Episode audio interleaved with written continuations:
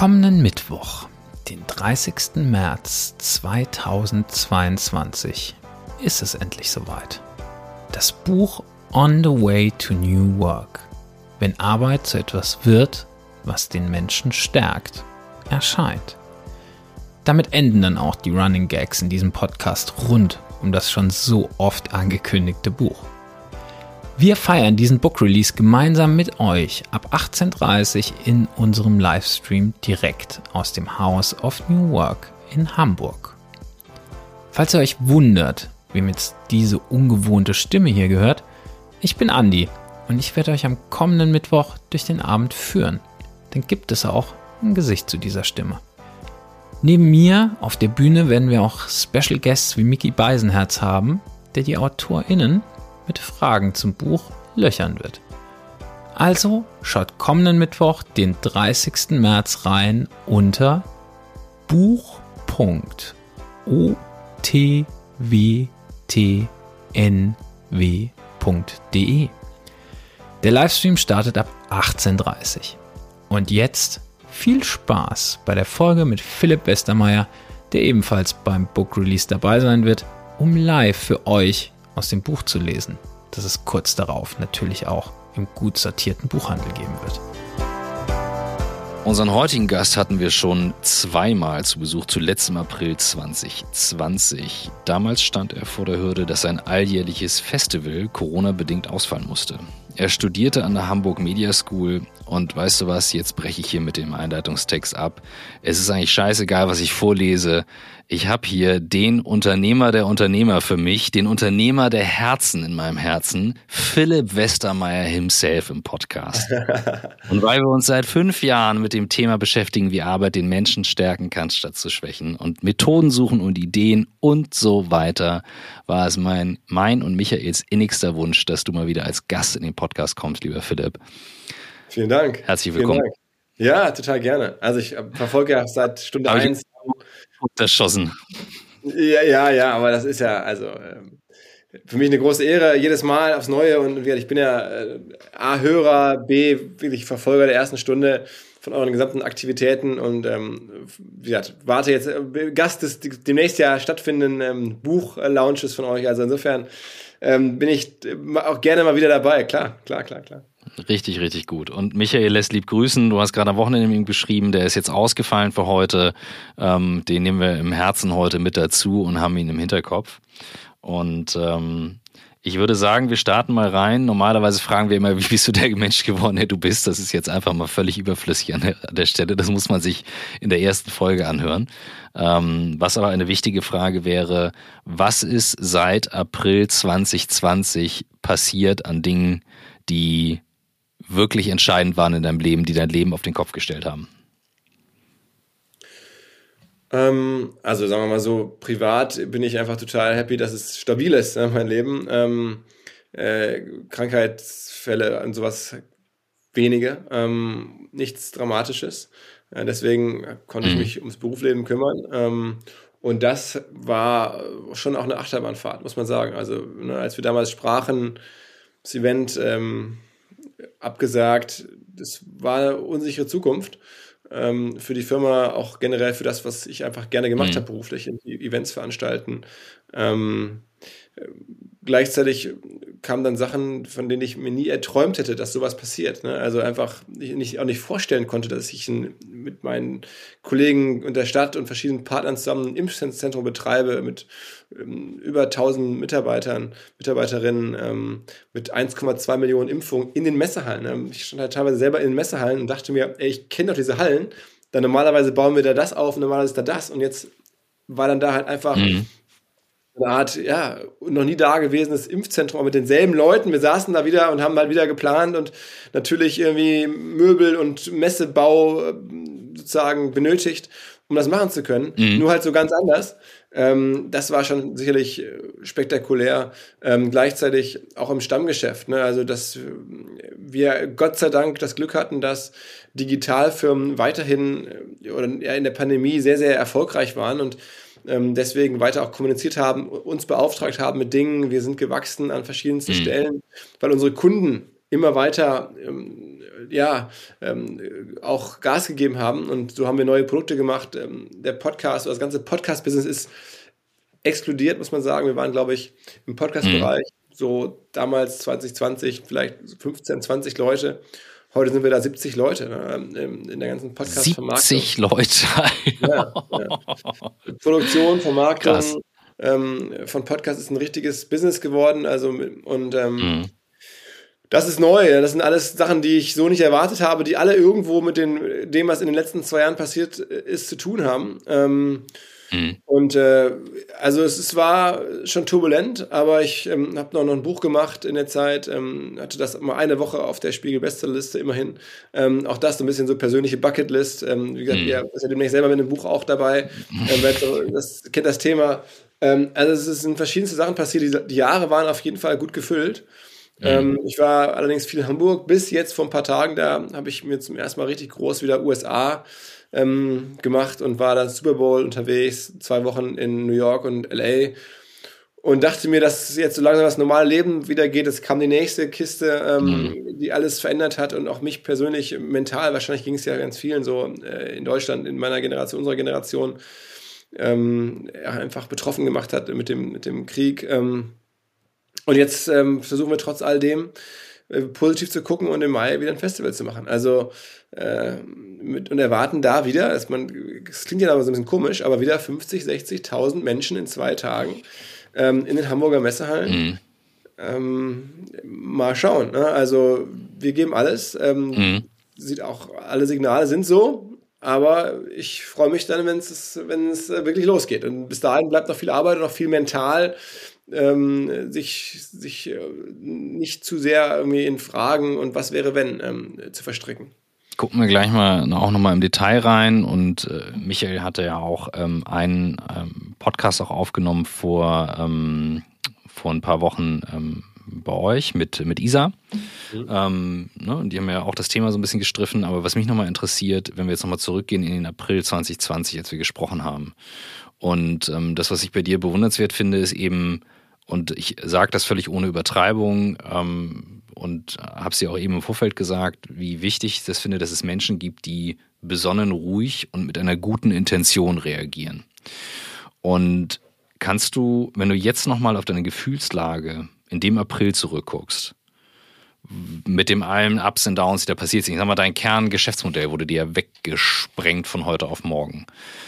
Was waren für dich Dinge, die du daraus mitgenommen hast, die du jetzt vielleicht auch sagst, die, die trägst du als Learning weiter oder daran bist du gewachsen und, und jetzt gar nicht so operativ, sondern die dich als Unternehmer betreffen? Naja, also ich hatte natürlich schon immer so die, die Frage, diese Paranoia hat ja jeder. Ne? Also A, bezogen aufs Geschäftsmodell äh, und dann auf sich selber halt auch. Ne? Wo ist jetzt meine Ceiling? Was kann ich leisten? Wie reagiere ich unter bestimmten Umständen? Ähm, ich bin immer sehr beeindruckt von Leuten, die sich 120-prozentig auf sich selber wetten würden und sagen, nein, ich kann das alles. Mhm. Ich habe da eine gewisse Demut, auch, ich will jetzt nicht sagen Selbstzweifel, das wäre zu viel, aber ich bin halt eher vorsichtig und das war ich natürlich vor Corona auch und da hat man gedacht, okay, ein Schritt nach dem anderen. So und dann mhm. ähm, mit so einem Erlebnis gewinnt man am Ende, wenn man da rauskommt, also heute natürlich schon, schon Selbstbewusstsein und merkt, okay, ich kann ja doch ähm, echt große Sachen lösen, ähm, war ich mir selber gar nicht so sicher. Ne? Also mhm. so, es, da gibt es ja auch so Fachbegriffe dafür, wie das heißt, wenn man ähm, so dieses ähm, Imposter-Syndrom oder sowas, dass man sich fragt, bin ich nun wirklich derjenige, der mhm. hier 50, 60.000 Leute begrüßt und so das größte deutsche Digital-Event macht. Dafür gibt es ja kein Naturrecht. Warum, warum bin ich mhm. das jetzt? Ne? Kann ich das wirklich? Bin ich dafür der Richtige? Das frage ich mich ja auch manchmal. Mhm. Ähm, und habe mich das natürlich ähm, davor noch mehr gefragt, vielleicht als heute, weil jetzt heute mit dem Selbstbewusstsein, okay, guck mal, wir haben das transformiert. Wir haben ein großes Impfzentrum mit organisiert. Ähm, hat man einfach noch mehr Zutrauen. Das hat mir schon mhm. jetzt sehr viel Selbstbewusstsein gegeben. Und in der Phase selber ähm, habe ich dann gemerkt, okay, guck mal, wenn es hart auf hart kommt, äh, finde ich dann, das war ja schon ein, zwei Mal in meinem Leben so, die meisten haben ja auch mal Downphasen, hatte ich natürlich auch, jetzt vielleicht nicht so gravierende berufliche. Aber dass man dann so ein bisschen zu sich, zu seinem inneren Modus findet, wo man sagt, oder vielleicht auch aus dem Sport kommt, guck mal, jetzt kommt es drauf an. Jetzt mhm. ist die Zeit, ähm, wo man wirklich ähm, was zeigen muss. Dann ist es ja immer einfach, ein Fußballspiel zu gewinnen oder ein Tor zu schießen, wenn es schon 3-0 steht. Und das war auch so mhm. mein Mantra, was ich meinem ganzen, meinem ganzen Team gesagt habe, hör zu, wir liegen jetzt hier bei dem Spiel 0-3 hinten.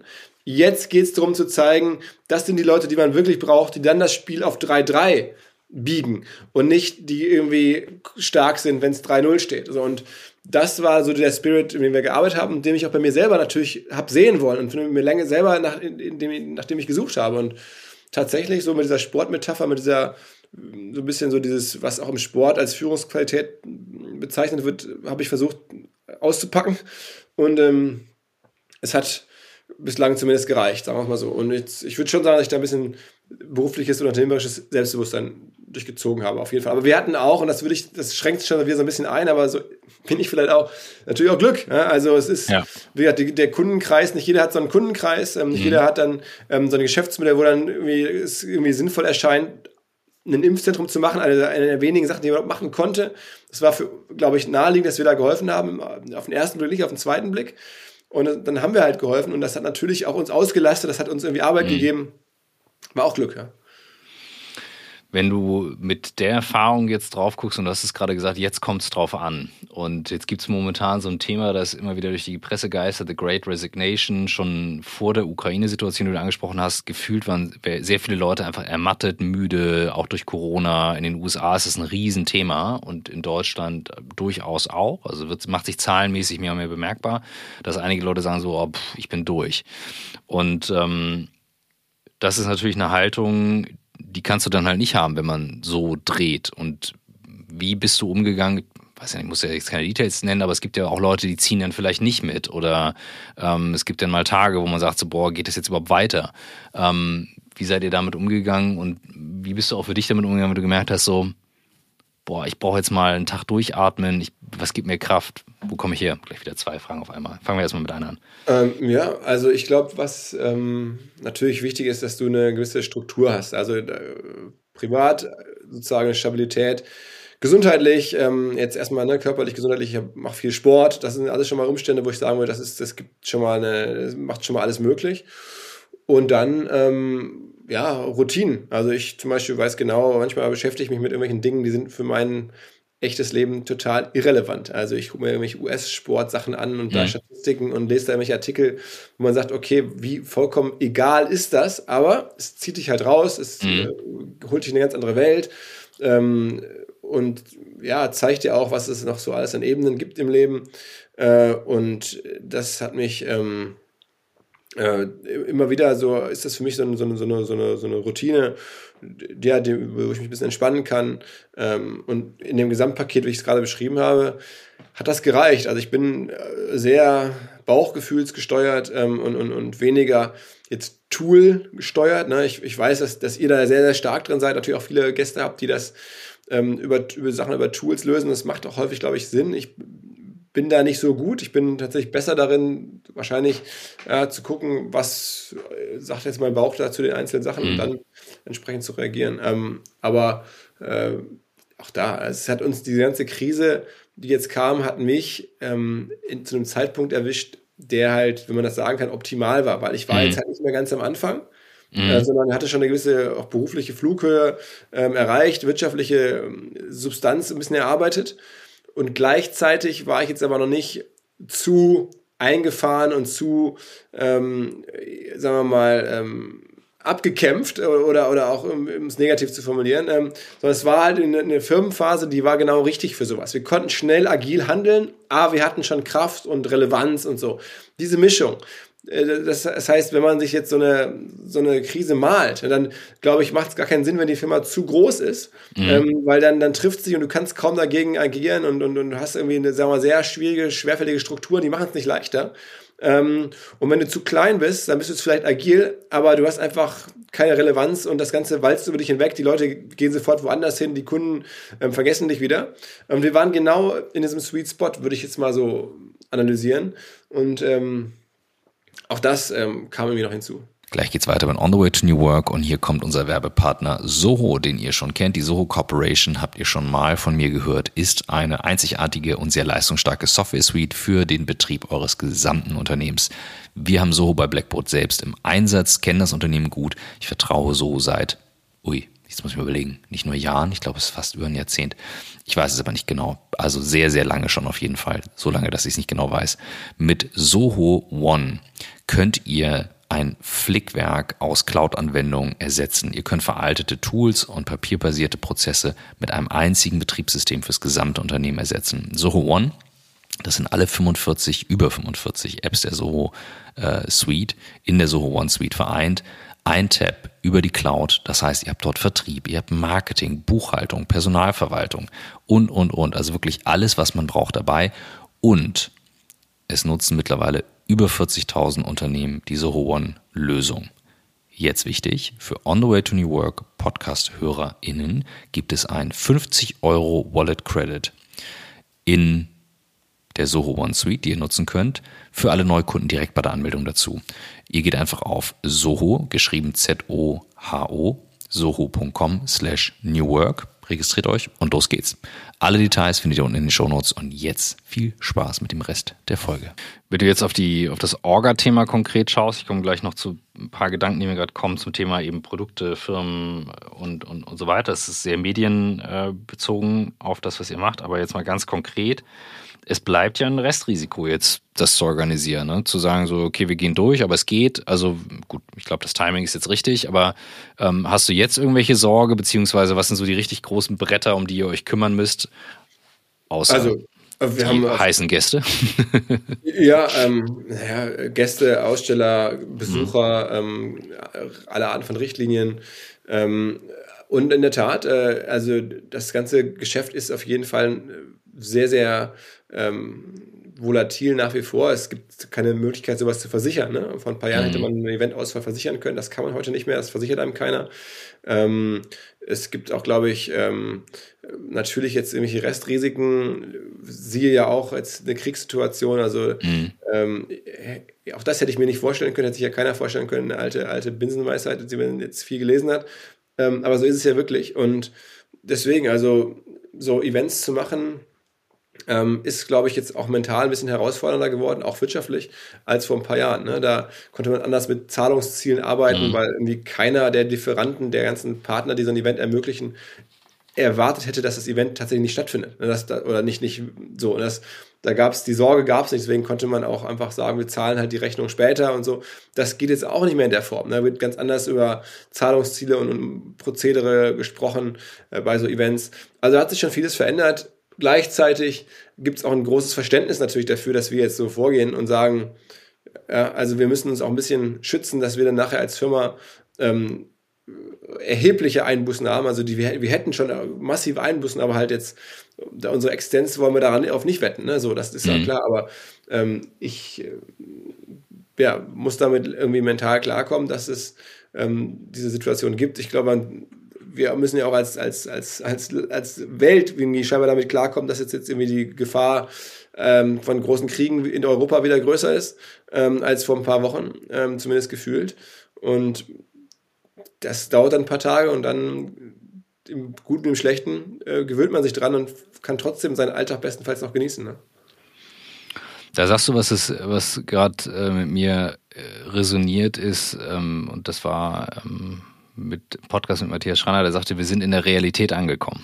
So ein bisschen wie, wir haben jetzt geheiratet und haben plötzlich gemerkt, so, das ist nicht nur das eine Event, sondern äh, wir müssen uns eben die ganze Zeit ähm, aktiv immer bemühen und immer wieder reingehen. Und das bleibt halt, dieses Hasseln und, und Struggeln und äh, Wege und Lösungen finden.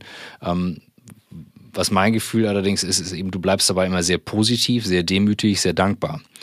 Und ähm, wenn ich jetzt auf die großen auch New Work-Themen gucke, beobachte ich immer wieder ähm, jetzt gar nicht mal, dass Leute viel von Tools bei uns sprechen, sondern es gibt so auch in diesem Dunstkreis Great Resignation und Leute suchen einen Purpose durch die Arbeit und warten, gib mir doch diesen Purpose, gib mir irgendwie einen Sinn, gib mir irgendwas. Ähm, die, die Gleichung funktioniert so nicht. Es geht genau umgekehrt. Also durch das, was du tust, gibst du halt einen Sinn rein in das Doing. Und das ist ein Modus, den habe ich bei dir immer schon sehr wahrgenommen. der sich jetzt eben darin manifestiert. Ähm, das ist so mein Take von außen äh, über die Krisensicherheit, weil sich das auch durch die Kultur bei euch durchzieht. Und da wäre meine Frage, sind die, die Leute, die das jetzt mitgetragen haben, A, geblieben, noch größer geworden und weiter dran gewachsen? Oder wie nimmst du das bei dir im Team wahr? Total. Also ähm, wir hatten dann ein Team, auf das trifft fast alles zu, was auch auf mich zutrifft. Also ähm, alle, sagen wir mal, Menschen in, einem, in der Altersklasse, die jetzt dafür, dafür, sagen wir, für so eine Situation optimal ist, ne? sehr agil und, und, und, und ähm, noch nicht eingefahren, gleichzeitig aber schon Senior und, und erfahren genug, um, um äh, ja, gewisse Entscheidungen zu treffen und, und eine Flughöhe zu haben. Ähm, in stabilen Verhältnissen gesund. Das war, das war top und so haben wir uns dann da gegenseitig auch irgendwie ermutigt und, und gepusht und sind dann als Team daran gewachsen und auch dann personell tatsächlich gewachsen. Ne? Also mhm. auch, ich meine, was, was wir machen, im Guten wie im Schlechten, und das war mir von Anfang an auch klar, natürlich gucken da viele Leute drauf. Also du kannst jetzt halt nicht irgendwie sagen, einmal im Jahr sollen bitte 60.000, 70.000 Leute kommen und sollen bitte möglichst viele meinen Podcast hören. Aber wenn es halt mal schwierig läuft, mhm. dann ähm, darf keiner hingucken und dann will ich irgendwie das unter Ausschuss der Öffentlichkeit machen. Mir war ja klar, dass irgendwie jetzt auch viele darauf gucken, naja, was macht mhm. er denn mhm. jetzt? Äh, also wir mhm. haben ja da einen tollen Aufstieg gehabt als, als Firma, als, als, ähm, äh, als Marke so in den letzten Jahren und, und ich habe da einen Unternehmerpreis gewonnen und mir ein Magazin hieß so wie ich. Also das war schon, schon super. Ähm, mhm. Ähm, aber das war ja klar, dass das jetzt auch ähm, dann dazu führt, dass die Leute sagen, okay, und wie geht's jetzt weiter? Und was und mhm. gibt es darauf eine Antwort? Und ähm, die haben wir gemeinsam gefunden. Und das, das was wirklich krass ist, aufgrund der verschiedenen Geschäftsfelder, die wir da ohnehin schon hatten, die wir dann ausgebaut haben, teilweise neu angefangen haben, ähm, sind wir auch gewachsen. Wir waren damals vielleicht so 110, 120 Leute. Wir sind jetzt über 200 Leute, Richtung 250 Leute. Ähm, das ist natürlich schon, ja, ja also äh, das zeigt ja schon, dass da Substanz dazugekommen ist. Sicherlich nicht so viel äh, Profit, aber Substanz. Ja. Ja, und das äh, zahlt sich dann langfristig aus. Äh, wie man in Norddeutschland so schön sagt, hinten kackt die Ente, also Compounding Interest. Ich hoffe es, ich hoffe es. Ich hoffe es. Muss auch noch beweisen, aber, aber erstmal fühle ich mich wohl damit, ja. Ja, das, das, das machst, machst du auch den Eindruck. Und genau auf das Thema würde ich jetzt gerade gehen, äh, was mir durch den Kopf ging, und da habe ich gedacht, geil, dass ich dich heute mal wieder spreche. Ähm, und das wäre mit Sicherheit auch eine Frage von Michael, ähm, das Thema Zukunft von digitalen Produkten. Wenn man so in, in Geschäftsmodellen denkt, als Unternehmer, früher wurde viel Geld mit Finanzprodukten verdient, ähm, heute auch noch so ein Verleihsgeld und so weiter. Oder du verkaufst in irgendeiner Form etwas, was natürlich mit Einsatz von Stunden zu tun hat, sehr klassisch, also Beratung und so weiter. Und dann gibt's eben das ganz große dritte Feld, nämlich die Produkte, die keine, keine hohen Grenzkosten haben, wenn man sie reproduziert. Also Medien, Digitalmedien, Software und so weiter.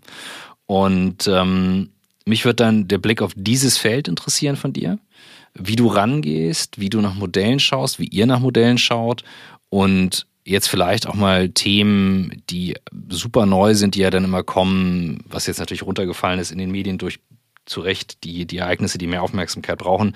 Ähm, aber es gibt ja das Ganze über Metaverse, NFTs und so weiter. Also es gibt ja ein riesengroßes Feld, wie du da drauf guckst. Mein Gefühl ist, das wird noch größer, noch mehr, noch mehr Chancen, obwohl viele ja immer denken, oh, da ist schon alles gemacht.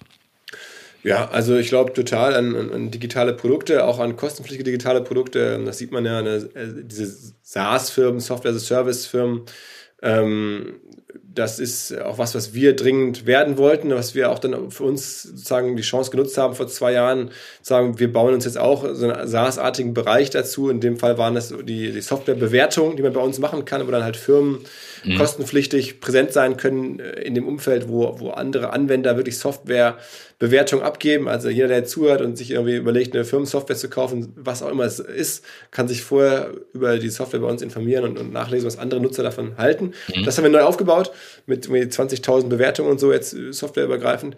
Ähm, und ähm, das ist natürlich auch da der Idee entsprungen, hey, das ist eine ähm, da so ein Abo-Modell zu haben, dass die Firmen da ihre, ihre Profile ähm, abonnieren, das ist, das ist ähm, ja, unfassbar margenstark, gut kalkulierbar, war jetzt auch in den Zeiten der Niedrigzinsen halt immer schön abzinsbar. Ne? Also Firmen, mhm. die halt dann eine gut planbare Umsätze und, äh, und, und, Profite abwerfen, die äh, kann man dann auf den heutigen Tag abzinsen, so wie halt Unternehmensbewertung funktioniert. Und wenn die Zinsen halt niedrig sind, dann ist der heutige Wert halt sehr hoch.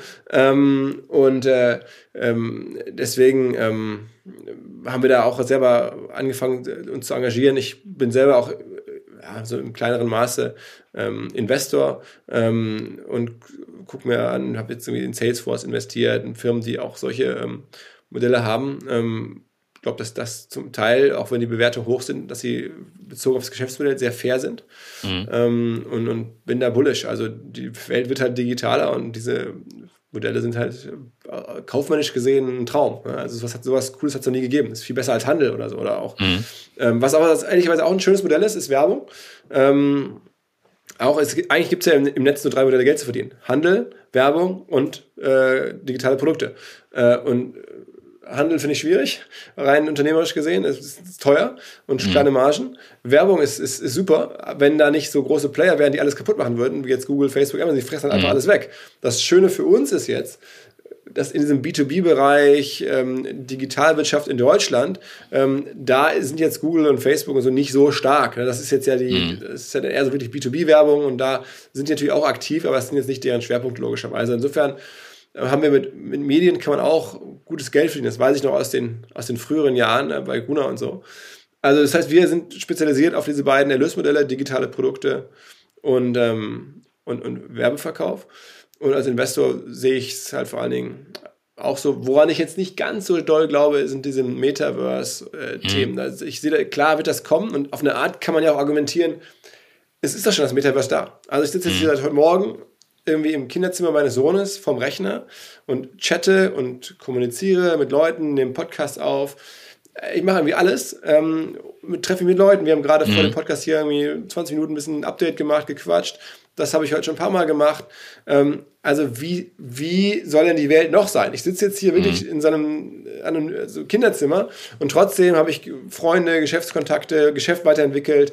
Ähm, so über verschiedenste Plattformen hinweg. Ja, jetzt in dem Falle irgendwie Riverside, aber auf Zoom und, und Teams mhm. und WhatsApp und Mail und so. Das ist das schon Metaverse. So. Mhm. Wenn man diese Sicht nicht hat, dann kann man sagen, okay, es gibt ja auch schon Metaversen im, im Gaming-Bereich. Ähm, da gibt es ja auch schon. Also, was jetzt genau dazwischen noch Platz findet, was jetzt Mark Zuckerberg da so im Kopf hat, ähm, da bin ich nicht ganz so sicher. Also ich glaube, dieses eine, von dem ich gerade sprach, das wird weiter wachsen. Ne? Mhm. Und das, das Gaming wird auch weiter wachsen. Und dann wird es irgendwie wird's noch mehr Metaverse in Anführungsstrichen geben. Aber so eine komplett davon unabhängige weitere Plattform ähm, sehe ich jetzt nicht so unbedingt, ähm, wo ich zum Avatar unterwegs bin. Also es wird vielleicht kommen, aber nicht in den nächsten also ich glaube nicht, dass ich das irgendwie noch aktive Avatar-Nutzer äh, so einer Plattform sein werde, wo ich dann rumlaufe und dann, das ist ja auch immer die nächste Thematik, ich mache jetzt mal so einen Medienanalyse-Monolog aus meiner Sicht, äh, was ich auch total spannend finde, ist, ähm, vor einem Jahr oder so waren wir doch alle irgendwie so in diesem Clubhouse-Ding und dann mhm. hat Clubhouse nicht funktioniert und die, die, der Grund, warum nicht, ist, dass es halt ähm, so eine gewisse Synchronität ähm, erfordert. Man muss halt gleichzeitig da sein. Aber die Medienwelt heute, die ist doch asynchron. Netflix und Spotify und ähm, auch die Feeds, Instagram, ist alles asynchron. Du kannst da reingehen, wenn du möchtest, und es ist immer was da. Und es ist immer cool, ohne dass du zeitgleich mit dem anderen da sein musst. Und ein Metaverse, wie man sich es eigentlich vorstellt, ähm, mit dem Avatar rumlaufen, das müsste ja schon auch eher in großen Teilen synchron sein. Und damit wäre es, glaube ich, in die nicht so perfekt für die ähm, für, für die digitale Welt, weil die ist halt eher asynchron, zumindest bei den, bei den großen Geschäftsmodellen gerade. Deswegen, also Metaverse ja, aber in, in gewissen Grenzen, glaube ich, und ja. ehrlicherweise hoffe ich es auch. Gleich geht's weiter mit On the Way to New Work und hier kommt ein neuer Werbepartner. Und zwar beides. New Working Culture. Beides wird allerdings mit Y geschrieben und die Domain ist beides.io. Und euer Gutscheincode on the way to beides kann man sich, glaube ich, auch ganz gut merken. Was ist beides? Beides ist die Idee, arbeiten wie andere wohnen. Also sprich ein gemütliches Ambiente, keine eng rein aneinandergestellten Tische, flexible Konditionen, eine Community, in der man gemeinsam aufeinander achtet und eben mehr als nur Jobs und Kooperationen zustande kommen. Außerdem bekommt ihr bei beides, dem New Working Culture, Angebot auch Sachen wie ein Yoga-Studio, das äh, bei beides eröffnet, Agenturen, die da sind, Stockbild-Plattform, Mobility-Dienstleister und, und, und. Und ihr könnt neben Tischen auch Private Office Spaces, Meetingräume, auch sehr gemütlich gestaltet übrigens, mit Couch und Co. Alles auch sehr schön im Design. Schaut mal auf die Seite. Buchen. Ja, und äh, beides wird demnächst, vielleicht ganz wichtig, auch ein Podcast-Raum zum Mieten eröffnen. Wird ja immer wichtiger, den eigenen Podcast zu haben. Also, es gibt ein komplett digitales Abbild des Space und ähm, somit kann beides die Vorteile nicht nur vor Ort nutzen, sondern eben auch digital. Ziemlich spannend. Ich würde sagen, einfach mal einen Blick auf die Seite werfen. Beides.io. Beides wird mit Y geschrieben. Und den Gutscheincode on the way to beides. Und jetzt viel Spaß. Moment, wichtig. Gutscheincode. Ihr erhaltet 10% auf die erste Buchung, egal welches Angebot. Sollte man vielleicht noch wissen. Für die, die nicht neugierig sind und nachschauen wollen. Aber Egal wie, schaut auf die Seite beides.io und jetzt viel Spaß mit dem Rest der Folge. Also ich, also was ich, also wie gesagt, ich gucke auf das Thema nicht so, was Virtual Reality betrifft. Also das ist für mich so ein bisschen das Schöne zum Zeigen, sondern was ich interessant finde ist, ähm, und das war für mich der Knackpunkt und das hat eher mit dem, mit dem äh, Blockchain-Thema auf NFTs zu tun, ähm, also im Prinzip, dass du die Möglichkeit besitzt, und das finde ich interessant im Hinblick auf digitale Geschäftsmodelle, ein, äh, ein Contentstück einmal zu besitzen. Also Meinetwegen äh, könnten wir jetzt beide sagen, hey, pass mal auf, diese Folge mit äh, dir und mir wird jetzt ein Ding, die kann man kaufen, weil die ja so unfassbar geil ist. Und ähm, jetzt gibt's die halt nur einmal. Dann ist das halt ein Stück oder das Musikstück ist ein Stück. Das finde ich die zentrale Idee, die dann auch das Ganze portabel macht. Die finde ich schon sehr, sehr spannend. Die mhm. sehe ich jetzt heute so auch noch nicht. Und da musste ich immer wieder dran denken, als YouTube begann, 2006, 5, ja. 6, keine Ahnung, wie sowas. Ähm, wie schwierig das war, vorher Videos rumzuschicken. Wie leicht es auf einmal wurde. Und weißt du, wie normal das jetzt ist, dass ich weiß, ich suche ein Thema und finde auf YouTube dazu ein Video. Immer, immer. Mhm. Außer Frage, immer. Mhm. So, und wie schwierig das ist, heute nachweislich zu machen, guck mal, das ist jetzt mein Contentstück, da muss ich zum Notar, da muss ich das beweisen, da können wir das. Und wenn mhm. das auf einmal per Knopfdruck möglich ist und ich kann de facto heute eigentlich nur eine Sache im Netz besitzen, nachweislich. Mhm. Das ist die Domain. Mhm. Das ist die eine Sache, die mir international geregelt gehört. Mhm. Wenn ich das jetzt allein auf zehn weitere mögliche Dinge nehme, dann, und das sehe ich als die Metaverse-Idee, dann sage ich, dann wird es aus Digitalproduktsicht schon wieder sehr, sehr spannend. Mhm. Ja, also ich meine, das ist ja auch das Thema NFTs. Ne? Das ist auch ein Thema, das, glaube ich, ähm, eine Zukunft haben wird, ganz klar. Aber ähm, ich meine, ist, wir leben natürlich auch in, in, in, einem Hype. Das wird, glaube ich, so ja, in Wellen kommen. Und ja. ähm, wenn man sich so anschaut, jetzt diese ganzen Sammelkarten, ähm, man muss ja sagen, also jetzt gerade im Sportbereich, in Deutschland hat noch nie jemand dafür viel Geld bezahlt. Also das ist jetzt mhm. irgendwie, das ist in den USA schon immer so Tradition gewesen, ähm, dass da Sammelkarten zum Beispiel viel Geld wert waren, aber in Deutschland so Fußballbilder aus den 90er Jahren, wenn ich da so Fußballbildchen bei, heute bei Ebay nachgucke, kosten die irgendwie 8 Euro. Also das ist jetzt kein so ein gutes Proxy für was ein NFT von einem Fußballspieler eines Tages mal wert sein könnte. Mhm. Ähm, aber gleichzeitig gibt es natürlich ganz klar Funktionen, ähm, die man, wo man sich total vorstellen kann, dass es funktioniert. Ne? Ich äh, habe jetzt nach dem Super Bowl habe ich die Möglichkeit bekommen von der NFL, da haben die, haben die allen Besuchern, äh, die ein Ticket gekauft haben, offensichtlich äh, zugeschickt, dass man jetzt das Ticket auch als NFT bekommen könnte. Ähm, so als ein Erinnerungsstück und so. Mhm. Ist halt nett, ja? mal gucken, ob es was draus wird, aber es macht erstmal Sinn, sowas zu haben mhm. und so. Ähm, es ist jetzt ja auch nicht aufwendig. Ja? Ganz interessant in dem Zusammenhang vielleicht nochmal dieser Artikel von dem Gründer von Signal, von der, von der, von der Chat-App, mit dem WhatsApp-Wettbewerber-Signal. Ähm, mhm. Dieser nennt sich Moxie Marlin Spike, der heißt in Wahrheit irgendwie anders, aber der hat geschrieben, so ein, so ein bisschen ausführlicher auf seinem Portal Moxie, ähm, wie er diese ähm, NFT-Welt und so erlebt. Und das Interessante ist halt, all das, was die eigentlich nicht sein will, nämlich nicht zentral, sondern dezentral, mhm. ist sie am Ende halt irgendwie doch, weil wenn du dann irgendwie NFTs kaufen willst, ähm, äh, halten willst, brauchst du doch wieder zentrale Portale, irgendwie, irgendwelche, irgendwelche Coinbases dieser Welt ähm, oder OpenSeas oder so. Mhm. Und ähm, wenn man dann sieht, dass da irgendwie so, so Leute irgendwie über OpenSea deine NFT-Sammlung irgendwie hacken können und da verändern können und so, dann denkt man sich, okay, was soll jetzt der ganze Scheiß ähm, mit dem Dezentralen, wenn das alles dann doch wieder irgendwelche, durch irgendwelche zentralen ähm, Orte durch muss, äh, um halt irgendwie für die, für die Breite der Welt ähm, handelbar zu sein. Also ich bin da zu wenig äh, Techniker, aber als ich kann nur diesen Artikel empfehlen für alle ähm, mhm. Nicht-Techniker mit ein bisschen Interesse, ähm, was dieser M-O-X-I-E ähm, Moxie Marlin Spike über NFTs und so schreibt, das kann man schnell googeln und das ist interessant. Ähm, dann wird man auf jeden Fall auch ein bisschen ja, gebremst in seiner Euphorie, mhm. wie schnell das jetzt alles die Welt verändern könnte. Es, aber es wird sicherlich Einflüsse haben, sich da, darauf vorzubereiten, ist ja ohne Frage so. Ne? Nur die, ich versuche auch so ein bisschen hier moderat zu sein und sagen, okay, mhm. ähm, äh, es dauert eine Weile. In welcher Geschwindigkeit kommt was genau? Also das hat man ja auch bei dem Thema Podcast gesehen, ja, ja. wie lange das gedauert hat. Wäre jetzt ja. auch meine nächste Frage so als als äh, Mediengeschäftsmodelle sehr naheliegend. Ihr seid da sehr schnell gewachsen, hast du auch im Vorgespräch erzählt. Ähm, jetzt über die Zeit.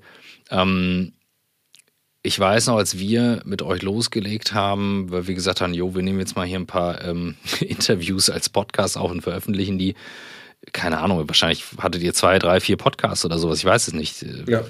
Das ist jetzt eine eigene Firma bei euch geworden, die Podstars. Kannst du dazu mal ein bisschen was sagen, was dein Take auf diese Produkte ist, also auf Medien der Zukunft? Ja, also klar, natürlich ein Monster-Timing gehabt. Am Ende, ne, habe ich glaube ich schon mal erzählt, kam es ja daher, ich habe selber äh, Zwillinge bekommen, 2014. Mhm. Und ähm, habe dann aus Langeweile, weil ich die nachts im Kinderwagen rumschieben musste, dass meine Frau mal in Ruhe schlafen kann, irgendwie selber Podcasts gehört, amerikanische, weil es in Deutschland gab es fast nichts. Ähm, und ähm, dann dachte ich mir, das ist ja ganz cool zu hören. Und war ich teilweise stundenlang unterwegs, dann nachts oder früh morgens. Und dann hat sich meine Frau schon Sorgen gemacht, was denn mit den Kindern? Und ähm, am Ende äh, habe ich dir den Wagen rumgeschoben wegen der Podcast. Und ähm, dann, dann gedacht, okay, von der Inspiration aus, jetzt mache ich mal selber einen. Ähm, und das war natürlich so 2005, äh, 15 ähm, perfekt äh, in, der, in der Welle. Mhm. Ähm, sozusagen, da war noch ein, zwei Jahre vielleicht vor der Welle, also genau auch da richtig äh, Timing, nicht zu früh, aber auch nicht zu spät. Also mhm. man hatte so zwei Jahre kann man überbrücken und dann, wenn dann die Welle anfängt zu kommen, dann bist du halt genau vorbereitet, hast du dir das schon alles vorbereitet und dann geht es halt los. Und das kannst du nicht planen, aber es ist dann halt so am Ende gewesen. Und jetzt haben wir halt über 100 verschiedene Formate. Ähm, da hat sich dann relativ schnell ein Werbemarkt entwickelt. Ähm, mhm. Der ist noch nicht riesig. Ich schätze vielleicht ja, um die 100, 200 Millionen in Deutschland. Ähm, aber wenn man da einer von drei, vier Firmen ist, die in dem Markt unterwegs sind, ähm, dann, dann, dann ist es natürlich schon super.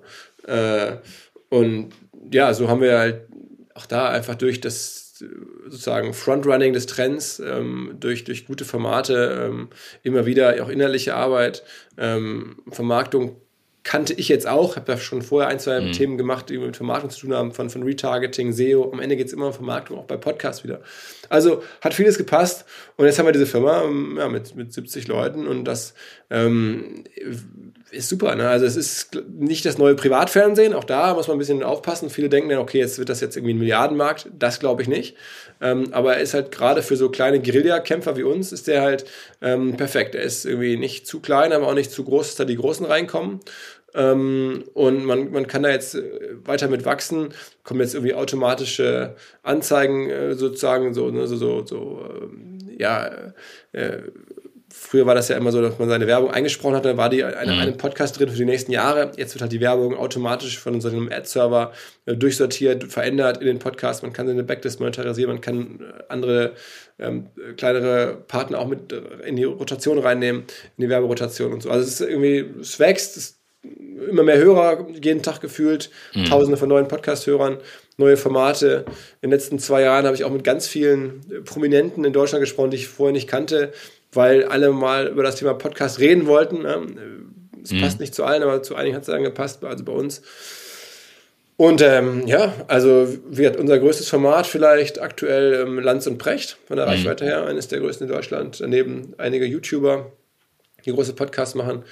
Es passt halt in die Zeit. Ne? Es ist irgendwie relativ klar, warum das funktioniert. Ähm, und es hat Gott sei Dank dieses, dieses Asynchrone. Äh, man kann die nachhören, man kann die mhm. jederzeit hören ähm, es war für mich am Ende ein Riesenglück, damals mit den Kindern diese Podcast gehört zu haben. Äh, die Story kannte ich tatsächlich noch gar nicht. Äh, also weiß ich nicht, oder ich habe sie überhört. Ich weiß nur, dass wir mal drüber gesprochen haben, äh, über das Thema Videoproduktion und Podcast ganz am Anfang, 2007 2017 oder relativ früh. Ähm, wo du auch eben sagtest, ja, mit, hm, mit Video weiß ich nicht, also schwieriger als Podcast zum Beispiel, also weil es eben auch sehr viel kleinteiliger ist. Ähm, trotzdem passiert da ja wahnsinnig viel in dem Markt, ne? Und diese Dynamiken verschieben sich. Und was ich gerade, oder was mir durch den Kopf geht, sind zwei Fragen. Das betrifft einmal die Firmen und wie ihr damit umgeht. Aber die zweite ist so auf dem Thema, es ist ja nicht unsere Aufgabe, immer richtig zu liegen vorher, irgendwas zu erahnen sondern eher die Aufgabe als Unternehmer dann auch zu sagen, okay, ich sehe eine Opportunity und ich mache was draus. Oder auch im richtigen Moment mal zu sagen, so, ah, ich lag falsch, aber komm, egal, ich mache trotzdem was draus. Ähm, das ist so ein bisschen so ein Stück weit die Haltung. Und ähm, bei den Modellen, die ihr schon mal ausprobiert habt, gibt es Situationen, wo du sagst, du, ich habe mich schon super oft verschätzt, ich habe schon super oft daneben ja. gelegen und dann gehe ich damit folgendermaßen um. So da, die Learnings nochmal daraus zu nehmen. Auf, auf jeden Fall. Also auf jeden Fall. Ich meine, weil generell gibt es ja verschiedene Arten, Unternehmer zu sein. Es gibt, glaube ich, ja die Unternehmer, die wirklich hm, an die große Idee glauben, äh, auch aus der Forschung kommen, ein großes Thema vor Augen haben, wissen, dass man da Millionen investieren muss, bevor das überhaupt jemals äh, in Schwung kommt, weil es einfach so viel Vorfinanzierung bedarf, sei es, weil man Ware oder weil man forschen muss, weil man äh, sozusagen tausend Sachen vorbereiten muss, bis es jemals überhaupt am Markt äh, erprobt werden kann. Auch so, so ein Gorillas oder so, diese ganzen Businesses, mhm. wo du halt siehst, das kostete hunderte von Millionen, das mhm. überhaupt erstmal in, in, den Markt zu bringen, bevor da irgendwie relevant Umsätze sind oder geschweige denn Ergebnisse. Ähm, oder halt auch Impfstoffe, was es alles gibt, eine ganz große Themen, SpaceX, Tesla. Also ich bin darin gar nicht gut. Ich, mein Thema ist halt, zu gucken, wo kriege ich eine Kalkulation auf dem Bierdeckel hin und kann auf dem Bierdeckel ähm, mir überlegen, wie kriege ich da einigermaßen mal einen Umsatz dahinter ne? ähm, und dann auch ein profitables Geschäftsmodell, auf das ich jetzt nicht jahrelang warten muss. Das ist, da bin ich stärker drin, in dieser Art Unternehmer zu sein. Das sind schon zwei unterschiedliche Ansätze und ähm, bei den Podcasts, im Gegensatz auch zu Filmen, hat mir ganz gut gefallen, dass die Produktionskosten, äh, mittlerweile gehen die auch hoch und es wird alles mhm. professioneller, aber am Anfang sind die erstmal super low. du kannst einen vernünftigen Podcast machen, mhm. ähm, ähm, ohne, ja, mit, mit, dem richtigen Gast, mit dem richtigen Thema, ohne richtige Produktionskosten. Und das ist ja bei, bei Filmen, weißt du selber, bei Filmen, wie du sie machst oder wie du sie auch erwartest, äh, da bist du ganz schnell bei sechs, siebenstelligen Budgets. Und das, mhm. das ist bei Podcast ganz anders. Und deswegen hat es, meine Bierdeckel-Ansatz, äh, war, dafür war das perfekt. Ne? Ein anderes Beispiel, ähm, vielleicht, wo ich noch gar nicht weiß, wie es läuft, ist aber hier der Hamburger Messeturm. Da habe ich den gesehen, man kann diesen mhm. Messeturm wieder eröffnen in Hamburg, in Telemichel, mit Partnern zusammen. Da gab es eine Ausschreibung, haben wir uns beteiligt, haben wir jetzt den Zuschlag, sind jetzt die nächsten 20 Jahre Pächter. Und auch da kann man eine Bierdeckelkalkulation machen, was man wohl verdienen kann mit so einer Fläche, mit, äh, wenn da Leute hochfahren im Aufzug hin und her. Ähm, und das las sich auf dem Bierdeckel so okay, dass ich dachte, okay, das kann in der Realität gar nicht so anders sein. Ne? Ähm, und dann haben wir sowas halt gemacht. Da weiß man jetzt noch nicht, ob das am Ende klappen wird oder nicht, weil bis der mal eröffnet, da wird es sicherlich noch eine Weile dauern. Also mhm. wir reden von 23, 24 oder sowas. Ähm, aber es gab auch Sachen, wo ich eine Bierdeckelkalkulation gemacht habe und dann gemerkt habe, naja, so richtig äh, gut wird es nicht. Ja? Also ich hatte auch mal die Idee, eine, eine Speaker-Agentur zu machen. Liegt ja mhm. auch nahe, wenn man viele Seminare macht mhm. und Events dass man irgendwie Speaker vermittelt und so. Ähm, das wollte ich natürlich machen für so für Digital-Business und da, da auf dem Bierdeckel kalkuliert, okay, guck mal, wenn ich ein Portfolio habe von 50, 60 spannenden Leuten und werde dann angefragt und kann dann die vermitteln, dann bekomme ich eine kleine Provision. Ist das ein Business? Da können da irgendwie fünf bis zehn Leute arbeiten und vielleicht da in der Vermittlung und, und Empfehlung für Speaker arbeiten. Ne? Haben wir gemacht, haben wir am Ende falsch eingeschätzt, ganz einfach, weil da in der Bierdeckel-Kalkulation ein Fehler drin war. Und das war, ähm, dass wir angetreten sind gegen bestehende ähm, Speaker-Vermittlungen, die ein ganz breites Portfolio haben an, an, an Referenten zu allen verschiedenen Themen, nicht nur zur Digitalwirtschaft. Und ähm, dass die äh, sozusagen einfach top of mind sind bei den jeweiligen Firmen und äh, wir da nie reingekommen sind und das Geld, was wir hätten ausgeben müssen, um top of mind zu werden, konnten wir nicht refinanzieren mit unserem beschränkten Portfolio an Speakern. Mhm. Und so waren wir da strukturell immer unterlegen. Hätte man auch im Vorhinein sehen können bei einer etwas smarteren Analyse. Habe ich damals nicht geschafft. Und so haben wir dann eine kleine Agentur aufgebaut, die am Ende nicht geklappt hat. Mhm. Also Beispiele gibt's. Ähm, ansonsten habe ich natürlich auch viele, viele äh, andere Sachen schon mal eine so, so kunstvolle Bilderrahmen gemacht ähm, mit einem Partner zusammen. Das hat echt gut funktioniert. Da war dann nachher das Problem, dass der Erfinder dieser Bilderrahmen, dieser beleuchteten Bilderrahmen, richtig geiles Designprodukt, dass der einfach vom Naturell her nicht wollte, dass ähm, noch mehr Investoren in die Firma investieren und er noch mhm. seine Anteile immer weniger werden, obwohl die Firma ja wertvoller gewesen wäre, aber mhm. er wollte das einfach nicht und so habe ich auch erlebt, wie das ist, wenn man ähm, einen Gründungspartner hat an der Stelle für eine Weile, ähm, der, der quasi mit, seiner, mit seinen Vorstellungen von Gesellschafterstruktur eine Firma verhindert. Mhm. Also, hey, ist doch ganz klar. Also, wir sind auch irgendwie über viele, äh, über, über, über viel Scheiß gelaufen, ist ja auch klar bei der, das sind ja also erstmal Bierdeckelkalkulation finde ich auch mal ein geiles Tool. Also gibt's, hast du da schon mal zu irgendwas geteilt öffentlich, dass äh, angehende Gründerinnen und Gründer mal sagen können, guck mal, so geht Philips Bierdeckelkalkulation? Das wäre ja, ja sonst noch was. Äh, so, also so jetzt eins zu eins, das, das Wording Bierdeckel ist, glaube ich, jetzt auch mir gerade eingefallen, aber ähm, so ein bisschen trifft es das. Im Grundsatz ist es ja die alte Frage, die jetzt so aus, der, aus den Anfängen der Digitalszene, also der, der, ne, so aus den 5er, 6er Jahren, als die richtige Digitalwelle losging, da waren ja die ersten, die darüber nachgedacht haben, wie kann man jetzt digitale Geschäftsmodelle bewerten, ähm, die mal sofort diese Formel rausgeholt haben, was kostet es, einen Kunden äh, zu akquirieren mhm. und wie lange ist der Kunde haltbar, was kann man dem Kunden an Geld verdienen. Das ist ja eigentlich der, der Ultra-Bierdeckel. Ähm, mhm. Viel kleiner kriegst du sie nicht, aber genau das trifft es. Und bis heute, glaube ich, ist jeder VC oder sehr viele VCs, die, also ne, Geldgeber, die sich das halt einfach fragen. Ne, was mhm. Ähm, kostet mich es, einen Kunden zu gewinnen an Geld, ne, über Marketing oder wie auch immer ich den Kunden bekomme? Und was kann ich dann an dem Kunden verdienen? Und wenn diese Gleichung, wenn, wenn, wenn irgendwie die Marketingkosten oder die Einkaufskosten höher sind als das, was ich mit dem Kunden verdienen kann, dann wird das Geschäftsmodell nie, nie, nie funktionieren. Ähm, und äh, das ist sozusagen eine Formel, die ich auch schon seit Jahren bei uns in den Seminaren mhm. immer so erzähle, anekdotisch und aber vollkommen äh, berechtigt, finde ich, mhm. weil das ist gerade im Internet so gut zu messen. Ne? Was habe ich an, an, Einkaufskosten für, für Traffic, für, für ne, diese berühmten CACs, also Customer Acquisition Costs, ähm, das kann man ja relativ gut messen und es ist eigentlich eine, eine, mittlerweile so in, in, der, in, der, in der Digitalszene schon so eine Binsenweisheit, aber ich finde, das ist von einem Bierdeckel eigentlich gar nicht weit entfernt und das ist für, für Gründer, die jetzt da nicht mit groß geworden sind, macht total viel Sinn, darüber nachzudenken und das, sich zu fragen, okay, was immer meine Idee ist, was immer mein Projekt ist, wird das wohl irgendwie Größenordnung aufgehen können. Wenn du jetzt über Gründerinnen und Gründer sprichst und wenn ich jetzt auf das Thema New Work schaue, ähm, wie gehst du denn damit um, wenn ihr, und du hast es eben so angedeutet, Gesellschafter mit drin habt, ausgründet, ihr seid ja nun kein Inkubator im klassischen Sinne. Eigentlich, eigentlich hast du angefangen mit einer Eventfirma, dann sind andere Firmen dazugekommen, Medienprodukte dazugekommen, jetzt bist du eine Medienfirma.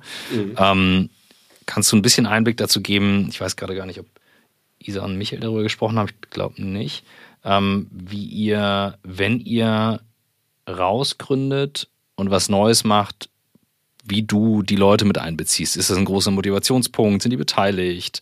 Kaufen die sich mit ein? Ist das unterschiedlich? Hast du da ein Modell oder machst du das eher auch nach Bauchgefühl, wie es passt? Ja, nee, da gibt es kein Modell in der Form. Also es gibt es auch noch nicht so oft. Ne? Also wir haben jetzt mhm. irgendwie eine, sehr unterschiedliche Fälle, die unterschiedlich gelagert sind. Es gibt eine eigene Podcast-Firma, es gibt jetzt eine eine eigene Education-Firma seit neuestem. Mhm. Es gibt diese ähm, Messeturmsfirma innerhalb von OMR. Das sind so die drei äh, wesentlichen Sachen. Ähm, und die sind alle sehr, sehr unterschiedlich. Bei der Messeturmsfirma sind ja auch noch Partner mit dabei. Das mache ich mhm. jetzt zusammen mit äh, der Messe Hamburg und einem Hamburger Immobilienunternehmer, dem äh, Tommy Kareizer. Ähm, das war dann von Anfang an klar. Bei den Podcasts, da war das einfach so, das Geschäft war so anders ähm, und so groß geworden, das musste in eine eigene GmbH hinein. Ähm, und dann haben wir die wirklich ausgegründet. Auch da gibt es äh, eine Ausgründung, das ist was anderes als eine Neugründung, viel komplizierter, mhm. auch steuerlich und so habe ich dann gelernt. Ähm, also da haben wir jetzt kein, keine klare Vorgehen, aber wir sehen uns auch nicht als Inkubator oder sowas, sondern wir mhm. sehen uns irgendwie als, als eine Firma, OMR. Und wie es bei ganz vielen Firmen ist, klar, dann gehören darunter halt einzelne GmbHs, vielleicht ab einer gewissen Größe. Aber wichtig ist, ähm, ist, äh, dass wir in Summe uns als eine Firma verstehen ähm, mhm. und nicht so sehr auf die GmbHs gucken. Das ist Technik ähm, und, und irgendwie Einzelteile, aber ähm, alle sind angehalten, auf das Gesamtprojekt zu gucken und mhm. mir ist da gar nicht wichtig, wie viele GmbHs sind, wer da Geschäftsführer ist, wer da irgendwelche Anteile hält. Das ist fokussiert. Ist aber, äh, ich finde es deswegen ein spannendes Thema. Wir haben das immer mal wieder ähm, als Thema drin im Podcast, so dass, wie strukturiert man, wie baut man auf. Weißt, wir haben mit, ähm, mit ähm, Waldemar und Philipp darüber gesprochen, die ja quasi die Firma sich selbst geschenkt haben, Einhorn ähm, als neues Modell.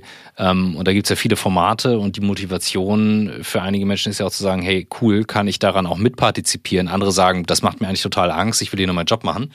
Ähm, und das fand ich aber nochmal einen spannenden Take, mal zu hören, wie ihr das angegangen seid, weil ne, gerade was du sagtest, eine Ausgründung ist was anderes als eine Neugründung, ne? Absolut, also aber da sind wir, ähm, ich stöpsel hier mal mein Stromkabel nach. Ja. Du, du trägst mich hier durchs Haus, du wechselst die Location. Ich, ich trage dich hier durchs Haus. Ja. Jetzt stelle ich gerade fest, dass ich, glaube ich, kein Stromkabel dabei habe hier in meiner das liegt im Büro. Oh Mann. Das ist gut, dann gib mir jetzt einen, dann gib mir jetzt einen Zeitansatz. Wir haben, eh, wir haben eh schon den Inlandsflug, die goldene Podcast-Regel von Philipp Westermeier, 45 Minuten gerade geknackt. Ja. Ähm, komm, dann. Äh, ich, ich, vermute mal, so drei, vier Minuten hält mein Akku noch. Ja, okay. Ähm, was, äh, eigentlich, was mir jetzt noch tatsächlich unter den Nägeln brennt, ähm, was wir nur angerissen haben, ist die aktuelle Situation, weil ich auch gesagt habe, wir sind kein Politik-Podcast, wir schätzen nicht ein. So, ich habe eine Meinung dazu, du auch. Mir geht's jetzt eher darum, Philipp als Mensch, der auf jetzt diverse Krisen in seinem Leben geguckt hat, den das auch schockiert hat vor zwei Wochen. Das ist jetzt, äh, wenn der Podcast ausgestrahlt wird, ein bisschen länger her. Ähm, egal wie, die Welt hat sich da verändert. Und ähm, so wie mit dem Fall der Mauer und, und Ereignissen, die uns da getroffen haben, das ist jetzt gefühlt nah dran. Für dich auch als Familienvater, für mich auch. Ähm, wie guckst du auf die Zukunft und hältst deinen Kurs, weil du sagst, du am Ende tangiert es mir nicht oder wurscht, aber man muss mit umgehen. Was, was ist so dein Learning aus den letzten Wochen und der Blick nach vorne? Also, es ist natürlich total schwierig. Erstmal, es klingt auch so schon zynisch, aber ähm, in dem Falle muss man ja sagen, da war ja dann die Eskalation so stark, dass dann da schnell von irgendwelchen äh, Nuklearthemen und so gesprochen wurde. Ähm, und da habe ich, glaube ich, tatsächlich von Peter Thiel ähm, mhm. mal so eine Aussage, der ist ja auch so ein sehr kühl denkender, analysierender Mensch, ob man das möchte oder nicht. Ähm, aber der manchmal sagt er Sachen, die sind ja nicht, nicht falsch. Und zum Beispiel hat er gesagt, also wenn man jetzt hier für den Worst Case plant, der da irgendwie passieren könnte, dann braucht man nicht mehr planen, ja, weil mhm. das erlaubt keine Planung. Ähm, und deswegen kann man hier den Worst Case sozusagen einfach ausblenden. Ähm, da wird man sich nicht verschützen können. Ähm, dann ist irgendwie, ob wir ein Event machen können oder, oder nicht, ist einfach ähm, äh, gar keine Frage mehr. Es ist nicht nur, dass ja. es dann irgendwie, oh, da haben wir ein Jahr ein Problem, dann, dann haben wir halt ganz andere Themen. So. Mhm. Und insofern, das habe ich mir einfach auch gesagt, okay, guck mal, das ist doch mal ein Ansatz. Ähm, in seiner Nüchternheit äh, ist der ja richtig und mhm. es hilft nichts. Wir müssen versuchen, äh, die Zukunft irgendwie selbst in die Hand zu bekommen, so gut es geht. Und ich kann da jetzt sicherlich nichts ähm, an, an solchen politischen Themen lösen, aber ich kann hier mein Ding weitermachen und die mhm. Leute ähm, motivieren. Und ich habe ja zumindest Gott sei Dank mit OMR mittlerweile auch eine ähm, eine gewisse Sichtbarkeit in der Branche mhm. ähm, und das kann man ja nutzen. Ne? Wir haben insofern uns engagiert äh, an verschiedenen Stellen, tun das auch immer noch, unterstützen die Stadt ähm, hier in Hamburg wieder bei, bei diesem Thema ähm, äh, Spenden, machen Sonderpodcasts, mhm. äh, werden jetzt auch hier in, in der Firma verschiedentlich ähm, Leute unterbringen und so weiter und so weiter. Ähm, und das kann man tun und gleichzeitig kann man sagen, hey, und wir als jemand, guck mal, ich hätte mich ja auch oder lehne mich auch gerne jemand an. Mir hat total viel gegeben, äh, mhm. äh, zu sehen, dass irgendwie Leute äh, irgendwie, weiß ich nicht, darüber nachdenken, ähm, wer dann irgendwie demnächst in den Basketball Finals in der NBA spielt, ne? Mhm. so bei meinem Escape. Und genau so, diese Zukunft, ja, die, wird, die werden so passieren, einfach das zu unterstellen, dass es so kommen wird. Dachte ich mir, das ist auch mein Job hier einfach oder meine Chance am Ende auch, fast schon unternehmerisch, klar zu sagen, natürlich machen wir ein Festival. Ich mhm. höre auch die Nebengeräusche und ich höre auch mhm. diese Probleme, mhm. aber wir planen weiter, wir machen ein Festival. Daran kann man sich auch ein Stück weit anlehnen, dass wir das mhm. jetzt planen. Ähm, so, und ähm, in dieser Gesamtgemengelage, die ich jetzt ein bisschen versucht habe zu beschreiben, haben wir dann einfach ähm, letzten Tage gearbeitet und das klappt auch mittlerweile. Ja, ich habe es ja gerade schon mal gesagt, man ähm, gewöhnt sich an die Dinge, so schlimm das ist. Ja. Wie Winston Churchill gesagt hat, if you if you're going through hell, keep going. Und äh, ja, ja, okay, ja. ja. Nie gehört, aber gut. Das, äh, das, ähm, nee, das hört sich nach einem guten Schlusswort tatsächlich an, bevor jetzt der Akku ganz leer ist, denn das würde uns jetzt hier einen Strich durch die Rechnung machen. Ähm, es war richtig schön, dich mal wieder zu hören und zu sehen. Und ähm, ich freue mich dann auf das nächste Mal bei einem Bier oder Kaffee oder tatsächlich in Persona. Absolut, ähm, also äh, am 17. 18. Mai, ne, du bist fest eingeplant ähm, und, und wir, ich hoffentlich jetzt auch noch vorher, ähm, die Zeiten sollen ja in verschiedener Hinsicht äh, besser werden und zumindest bei der Temperatur, glaube ich, kann man sich darauf verlassen. Wollte ich gerade sagen, gibt es noch irgendwas in Richtung Festival, was du noch äh, rausvoten musst, weil ich sag mal, ausgebucht seid ihr wahrscheinlich sowieso immer super schnell, aber äh, irgendwas, ja. was du noch mitgeben kannst? Nee, also generell jeder, der jetzt sich fragt, wovon wir hier sprechen, Festival, also OMR Festival, 17. 18. Mai ähm, in Hamburg, Messehallen in der ganzen Stadt mit großen Acts, äh, Musikbereich, Quentin Tarantino als, als einer der Speaker, aber ganz viel aus dem Digitalbereich. Hier auch jemand, den ihr, glaube ich, schätzt, den Rutger Breckmann, den, mhm. den Autoren. Ähm, haben wir da, also digital ganz viele Unicorn-Founder, ähm, Porsche CEO. Es, es, es, wird sehr, sehr bunt. Ähm, und ja, hunderte von Ausstellern tatsächlich, die auch wirklich Stände bauen. Also da wird kollektiv, wir glauben daran und ganz viele andere glauben auch daran, dass das ein geiles Event wird und das ähm, bestenfalls stehen wir da in der Sonne, äh, in der Maisonne ähm, und essen da was Leckeres äh, und äh, gucken uns Musik an und treffen viel aus der Branche wieder. Und das sind so Bilder, ich glaube, den. Die brauchen wir wieder. Die brauchen wir. Das ist geil. Ich ja. sehe schon, du schwelgst, du lachst, du freust dich. Ich freue mich auch. Das wird richtig gut. Und das ist dann das große After-Corona-Comeback. Genau, genau. Geil. Genau. Alles klar. Danke dir. Mein Lieber, danke dir. Ciao, ciao. Ciao.